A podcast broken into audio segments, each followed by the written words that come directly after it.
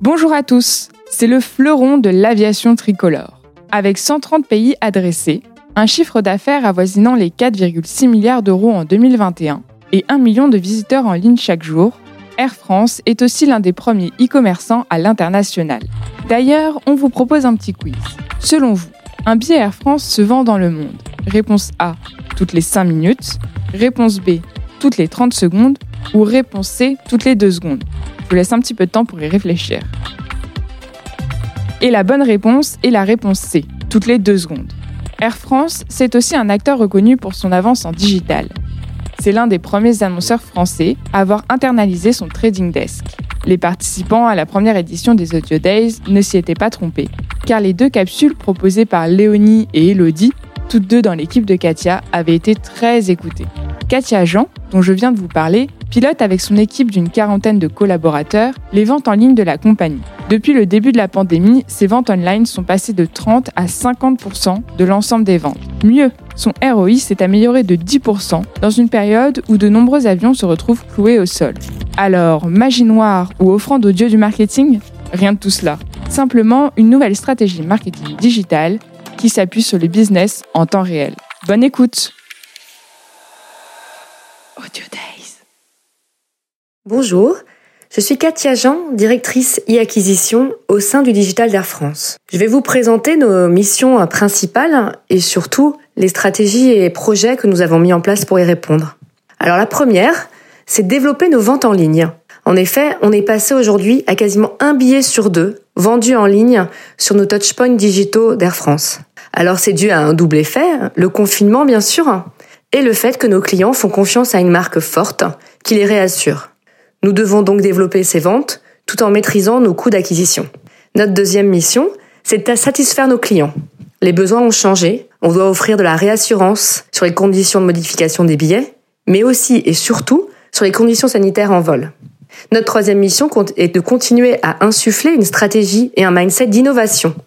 Il faut laisser la place pour que chaque collaborateur puisse tester sans cesse avec la bonne mesure et les datas disponibles. Et enfin, nous devons soutenir notre stratégie commerciale et redonner à nos clients le goût du voyage, via nos différents leviers, qui vont du social media où nous travaillons l'inspiration, jusqu'aux requêtes Google lors de la phase de conversion. Alors voilà pour l'émission. Alors venons-en au défi. En tant que directrice digitale, j'ai trois défis majeurs. Air France doit rester euh, profitable dans une industrie avec une faible marge et une concurrence très forte. Aussi, on doit continuer à informer et personnaliser en temps réel nos communications pour nos clients, afin de les soutenir dans cette pandémie. Alors il nous faut être pertinent tout au long du parcours, de la réflexion à l'envie jusqu'à l'achat du billet. Aujourd'hui, un client, il met environ 43 jours à réfléchir à son voyage avant de payer son billet.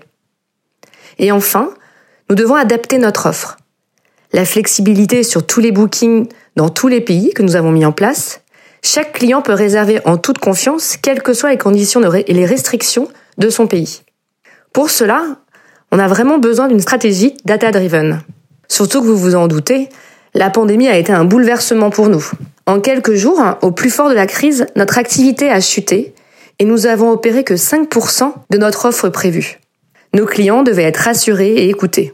Notre segmentation client a volé en éclats et les comportements, les besoins aussi. Mais alors, comment il faut, il faut réagir et surtout sur quoi fallait-il se concentrer?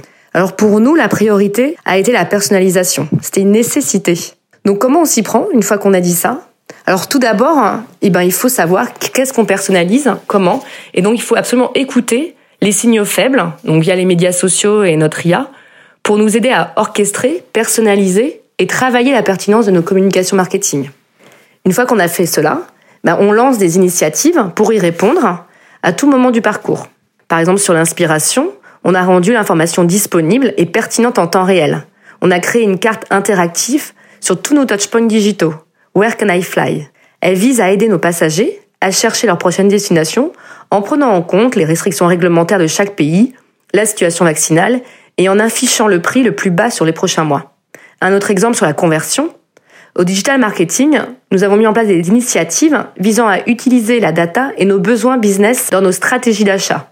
On personnalise notre investissement et nos messages et nos contenus. Cela répond toujours à ce besoin de pertinence pour nos clients et de pertinence aussi pour Air France afin d'optimiser notre efficacité. Alors je peux donner euh, deux illustrations de ces projets. Le premier, il a consisté à intégrer les données de notre revenu management dans l'achat média. On intègre ces signaux métiers dans notre algorithme afin d'aiguiller nos investissements sur les vols qui en ont le plus besoin.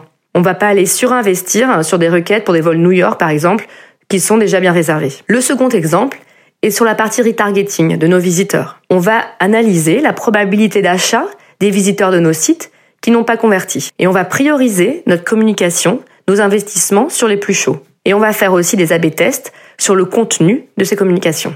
Alors maintenant qu'on a mis en place cette stratégie data-driven, qu'on a travaillé sur la priorité qui est la personnalisation, bah, qu'est-ce qui nous reste à définir? Bah, La réponse, et c'est ce qui va faire la différence entre une stratégie qui fonctionne bien et une stratégie qui fonctionne très bien, bah, ce sont les facteurs clés de succès.